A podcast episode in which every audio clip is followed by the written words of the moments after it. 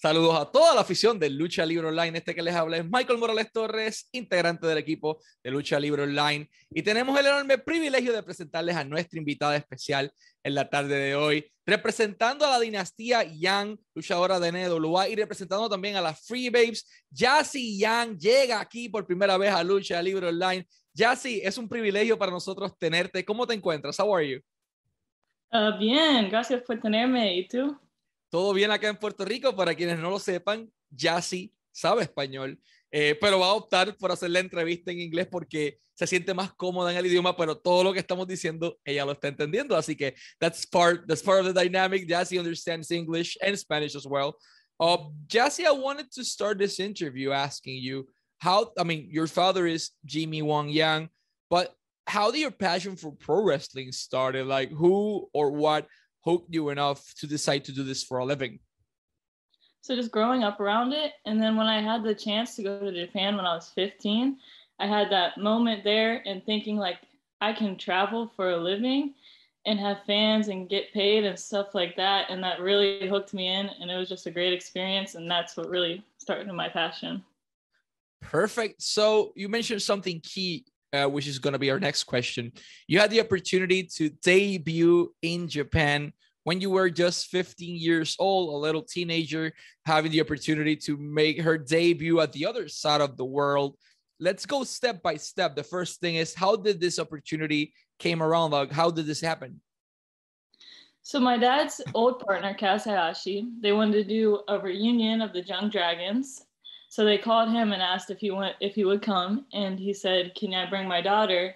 They said, "For sure, she can have a spot in the match." So then that's how we got there, and then I ended up doing the spot in the match, and it was really cool. So let's go to Japan. Let's sit there. Your father uh, requested his partner to bring his daughter in to do a spot in the match, but you travel to Japan. Let's focus on on the daily life basis the food, the culture, the language, everything is different. How do you manage to work with that barrier? So it was it was crazy. It was a 12 hour flight there and I didn't know anything about Japan at all. So when we first got there, it was like kind of a culture shock, but it was really cool to me like how many people there are there because I was from Ohio and then seeing how many people are like there and then the food so one the first night, my dad was like, "We have to be Japanese for the this week while we're here." So Kaz Hayashi and Azawa took us to a Japanese, a cult, like Japanese food place, and they made us try. Made me try everything, but they didn't tell me what it was until after I tried it. So it was pig tongue, pig stomach, pig intestines, pig feet, all of that, and I was like, it was just so chewy and it was boiled, not fried, and I did not like it at all. So your experience for the first time with Japanese food was definitely not good or not what you were expecting. Yeah, not what I was ex- not what I'm used to. The stomach actually wasn't as bad. I could eat that, but I couldn't eat the rest. So then I was like, I can't eat this. I need like chicken or something to fill me up. So they brought me out a chicken with a raw egg on it and like cracked it right there. And I was like, oh. And then the next day I asked for KFC. Jesus Christ. Like once you had like you thought you were going to have a decent meal, they just crack a raw egg on top of it.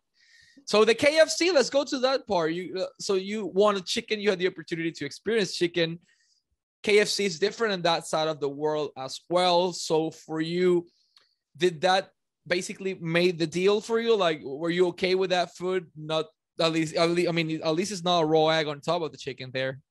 Yeah, it was a little different. It's just like really smaller portions, so it's like kids meals. But I loved melon soda that it came with. That's what oh. they're like right there. It's like a green Fanta.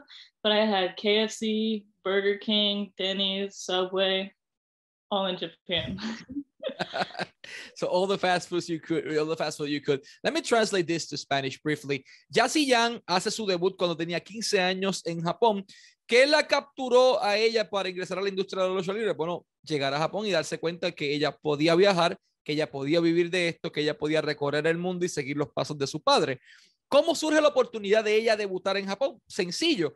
Eh, su papá se iba a reunir con su compañero para volver a formar los Young Dragons.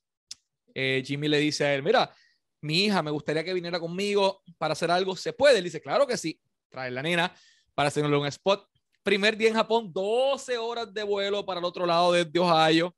De momento la nena llega allí, se siente y su papá le dice, vamos a ser japoneses por esta semana, incluyendo la comida. Ok, me dieron las cosas más raras, nunca le dijeron hasta después que eran eh, piernas de puerco, eh, estómago de puerco, varias cosas. Dice, la comida no era frita, era hervida. Entonces el sabor y la textura tal vez no era como que lo que ella esperaba.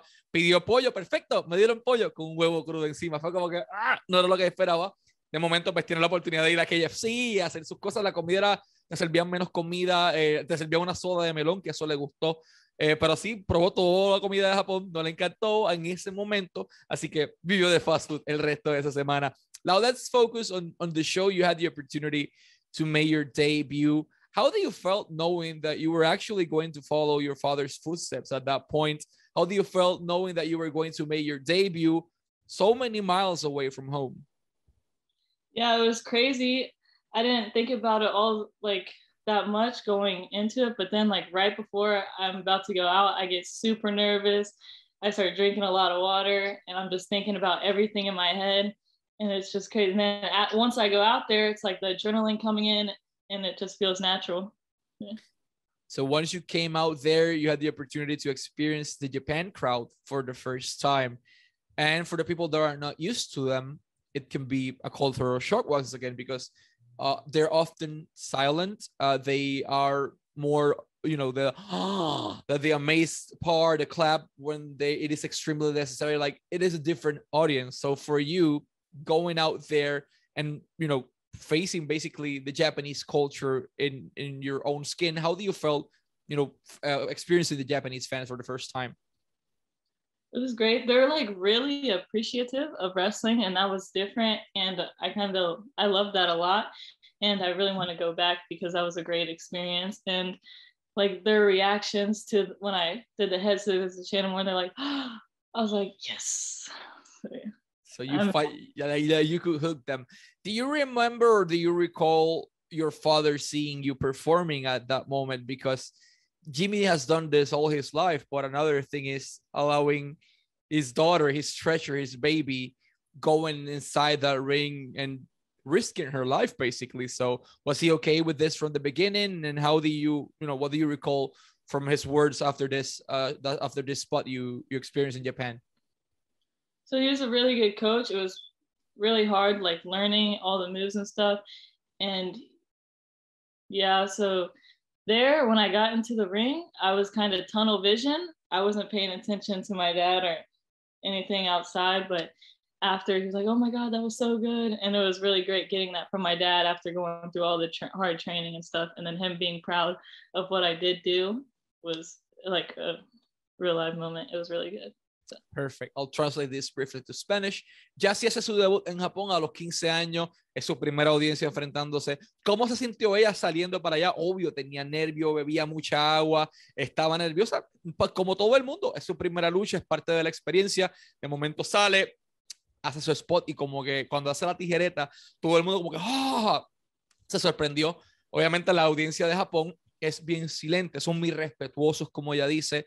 Eh, aprecian mucho la cultura y la industria de la lucha libre, aprecian mucho el trabajo del luchador y eso significó mucho para ella. Entonces su papá, eh, el hecho de que estuviera viéndolo, pues, su papá la respaldó mucho, él fue el que la entrenó eh, y tener su respaldo básicamente en este proceso fue, fue clave para poder continuar en, en esta industria. Let's go back to Ohio. You trained there along with your father, and I believe at that moment your father's partner or your father's girlfriend. So, how was you know another one thing is seeing your dad basically doing it and seeing I don't know Melina, Mickie James, among many other gals doing it. But another thing completely different is experiencing it.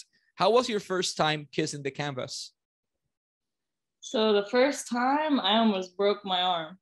Oh, you know, shit. during basketball season, so I had to lie about it and say I fell down rebounding. So yeah, it took me out of basketball for two weeks, but and it scared me to death of the head scissors. But my dad doesn't, and it looks so easy for him. And then I get in there, and it's terrifying and so hard. All like the training, like the squats, where we have to do like a hundred or more squats. It's crazy. And then wrestling against my dad's girlfriend can be kind of awkward. yeah. Okay. So you almost broke your arm in your first try. How did you got over that fear and went back and do that? You know, do it again until it it actually worked. Um, so just do it slow, and my dad was like, "Well, you're not going to do that again because you know how bad it hurts. So just don't put your arms down. So just close my eyes and do it. just close my eyes and go for it." So you finally did it. You finally achieved the move you wanted to. So that's basically your first milestone inside the wrestling industry, achieving the move your dad did. Did you felt any pressure at all being a second generation wrestler, being the daughter of Jimmy Wang Yang, being, you know, having a legacy in your hands? Uh, yeah, he does a really cool moonsault, and I really want to do a moonsault so bad, but I am terrified of heights. And when I get up there, I start shaking. I'm like, oh my gosh! But I can do it on a trampoline. I can do a backflip on a trampoline or something like that. But when I when it's the top rope, I get so scared, and I really want to be able to do that because that was his move, and to carry that on and stuff. And he's good at his character and everything, and I really want to be good at mine and like embody that. Too. Yeah. Yeah, because he connected with the crowd. It didn't matter if he was in the first, mid, or last match. He literally connected from every single second once he got out. Uh, so you got the opportunity to see him as a role model. Uh, let's go back to your childhood a little bit. You had the opportunity to experience, you know, SmackDown or Raw or whatever your dad was at the point, uh, and seeing him wrestle or being backstage. How was, you know, for you as a kid to be a backstage in the WWE, for example. How was that experience for you? So when I was backstage, I was really at this time I was little, I didn't understand everything, but I was really terrified of CM Punk because he shaved that one girl's head and I was terrified he was gonna shave my hair. I was so little, I did not understand. So I'd hide behind my dad, cry, everything. And then watching my dad wrestle, I would get so scared because I'm thinking, oh my God, my dad's getting killed. He's gonna die. But Mickie James took really good care of me in the back, and she would take me to the Divas locker room, and I would hang out with all of them, and it was really cool. Perfect. Let me translate this to Spanish. Vámonos otra vez al principio. Jassy logra eh, perfeccionar su movida a las tijeretas mismas que hace su papá. En su primer intento casi se rompe el brazo. Perdió dos semanas de su equipo de baloncesto que pudo haber. Mira, me lastimé jugando baloncesto. Mintió para poder eh, continuar en el equipo. Se lesionó el brazo. Eh, de momento se da cuenta como que esto no es tan fácil como mi papá lo hace ver, hasta que practica, practica, practica y finalmente le sale la movida, le preguntamos sobre eh, ser luchadora de segunda generación, tener esa presión de sus manos y dice como que mi papá es un monstruo hermoso, yo quiero hacer esto, pero tengo miedo a las alturas, eh, de momento tratar de seguir sus pasos o su legado en esta industria eh, sí asusta un poco, pero es parte de, de, la experiencia y de los retos a los que se enfrenta. Tuvo la experiencia de estar backstage muchas veces en la WWE, le tenía miedo a CM Punk porque en aquel momento estaba lo del Straight Society en donde él le recortaba la cabeza y ya pensaba que ah, siempre está recortando las cabezas, afeitando las cabezas a los niños pequeños a las niñas pequeñas y le tenía miedo, así que se escondía detrás del papá. Mickey James la cuidaba mucho en el tiempo que estaba backstage y, y compartía con todo y su experiencia siempre fue muy positiva en este ambiente mientras iba creciendo. So let's go back to that full circle moment. Mickey James was the one taking care of you backstage once you were a kid, you know, so you could see your dad wrestling and protecting you from the evil yeah. head shaving CM Punk. Um, and she was a person that actually granted you your first big opportunity, and I'm talking about NWA. 18 years old, like you are extremely young, and you were granted a huge opportunity in your career. How did that opportunity happen initially? So it happened when she tweeted like looking for superstars for her thing, and someone said Jazzy Yang, and then she's like, "Okay, Jimmy, call me." So then she they talked on the phone, and then we scheduled a meeting in Nashville, where in her house. So we went there. She said she wanted me to be a part of it, and it was crazy. It was like full circle. She took care of me back then, and now she's gonna take care of me now, take me into another locker room full of women and it was just great to be a part of that and be a part of stuff with her because looking back on the stuff she did is crazy. And then her giving me the opportunity to be a part of that was just full circle. So you got the opportunity to go to mickie's house in nashville and this time you were not along with her as as a child. You were as a peer as a, as an equal with her to have that opportunity to sit down and negotiate that first opportunity along with your father how did it was for you? Like you are not the little girl she's protecting backstage anymore. You are you're her partner. You are her peer in this industry. Mm-hmm. So basically, I just had to show that I am here and I am ready and I am prepared to go out and show out for her and make her look good. And that's what really sealed the deal because I'm showing her that I'm ready and she wanted to give me the opportunity because she says that nobody would be where they are without the opportunity, without an opportunity they were given. And she gave me that opportunity. I'm really grateful for her. So Mickie didn't just gave you an opportunity she gave you a gimmick she gave you a stable she gave you other gals to protect you as well and i'm talking about the free babes second generation wrestlers uh hollywood uh haley j i believe is is her name. Um miranda gordy daughter of terry bam bam gordy and jazzy yang. All the three of you together whose idea was you know to pair you up and how do you felt knowing that you were not going along you were going to debut as part of a stable? So it was Mickie james idea. She texted my dad and said i have a great idea miranda gordy her dad. It would be great to have all three second generation wrestlers together in a group and it'd be more comfortable for me since it's such a big pay-per-view that i would have these people that knew more and more experience beside me and we had never met each other. So when we got there, it was kind of like a fresh start, and we were gonna just see if it worked, and it, we, it did, and we gelled really well, and we pulled off a great match. Let's go to that event, NWA Empower, the first all women's event in the history of NWA. For you as a woman, how did it felt to be a part of such a huge accolade in the history of women's pro wrestling? Because things were not always as they are today. bra and panties matches, gimmick weird matches, the famous P breaks, or you know, all the things that women had to go through inside this industry so they could finally reach their spot today. And thankfully, they finally got there. They finally arrived. They finally were granted the opportunity as an equal. An all women's pay per view. Jazzy Yang is a part of it. How did it feel for you? it was great like seeing all the legends before me everything they had to go through i respect them so much and i wasn't even like technically there for that era but looking back at it and seeing all this the fight they had to go through like not being taken serious and then all of us there doing that pay-per-view with that big crowd and all the people talking about it trending on twitter it was just so great and such a powerful thing for women and i really hope we can do more of it Let's go backstage to that event. You're seeing to your left, there's Alundra Blaze. Here is Gail Kim. There's Awesome Kong. Over there is Mickie James. Melina is behind you. Like all the gals you watch while growing up, or at a point uh, you either saw it on the network or whatever you you know, they were there. The, the like the woman that basically created a whole revolution by tossing a title belt in a trash can on the other show.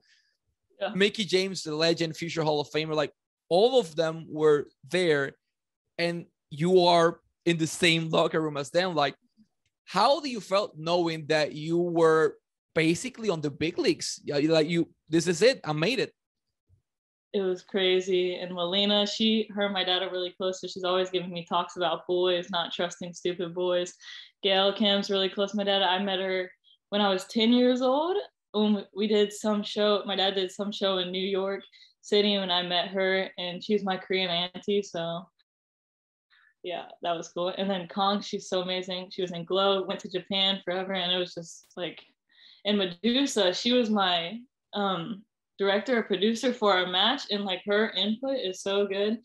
And it was just crazy being in the same locker room as those women who came before me, and they were great in the ring. Yeah, it was really crazy and really exciting to be with them. You mentioned something key Medusa, Alundra Blaze was your producer. Yeah. How do you felt, you know, sitting down the tree of knowledge with her?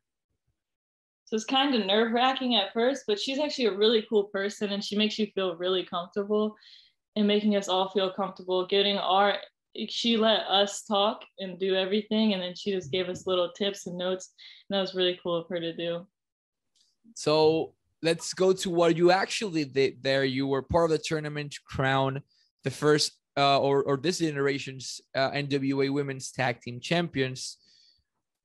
You were on a corner for a moment, but you also had the opportunity to wrestle over there. you bit an ankle. you literally yeah. bit an ankle. Like you go inside the ring. Like what went through your head to go there and got? Uh, were you literally an alligator bite to, I believe, Red Velvet's ankle? Anything to win, anything to win. And if you've seen The Last Dragon, a Berry Gordy's The Last Dragon, Sho'nuff is the greatest heel ever, and that was his move. He would fighting everybody in the scene in the movie theater, and he takes him down, moves his ankle, and just bites him. And I just, I don't know what came over me. Just wanted to win. It's really bad, and I was like, it's there, and then just went for it. so you were part of the NWA at that moment. Hopefully, we can see you again in the company. Uh, have you received any other further notice because NWA is still taping like a lot of eyes are in the company right now after the 73rd anniversary and NWA Empower. Are you still in contact with the company? Um, I'm still in contact with Mickie James, but not the company specifically right now. But we'll see what comes around. I think they come to Atlanta sometime in December, so we'll see what happens. Let's hope to see you there.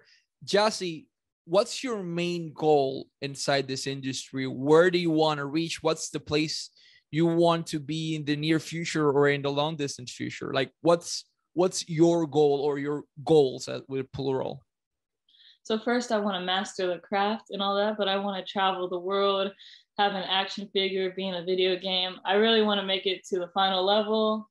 I think that's wwe and like once you're there like you're on top of the world basically and i really want to make it there. I want to do travel the whole world go everywhere see the world and everything like that. So you want to be a trotamundos, basically, just like your dad did in his time. Uh, how connected are you to your Asian or South Korean heritage? Um, eh, a little bit. I love watching K-pop, K-dramas, and I love K-pop. My little cousins love BTS. They love Butter, Dynamite, and every time the song com- comes on, they start dancing and going crazy. I love kimchi. I want to. I want to learn Korean so bad. I'm trying really hard, like watching the shows and stuff. I know. Hello, it's Annyeonghaseyo you want to learn it, can you so say you, it? Uh, what I, in Korean? No, I know nothing about Korean. Like I'm horrible. Anyang. Anyang. Yep, there you go. now you know how to say hello. I don't suck at all at, at this then. And then this is the heart. This is oh, their like, heart. Really? Yeah, that's like their new heart that they give out. That's that's nice. I didn't. So I'm learning things today besides yeah. you. I'm learning something from South Korea, so which is really good. Jazzy, you mentioned something key in this interview in the beginning is that you actually were a basketball player. Mm-hmm. I played volleyball, basketball, softball, but basketball was my true love. I love basketball. Why did you make the transition from basketball to pro wrestling? Uh, women in basketball don't actually get paid like a, anything.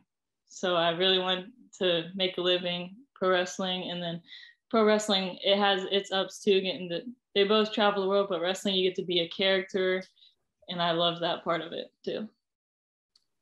LeBron James, Michael Jordan, or Kobe Bryant, and why? Mm,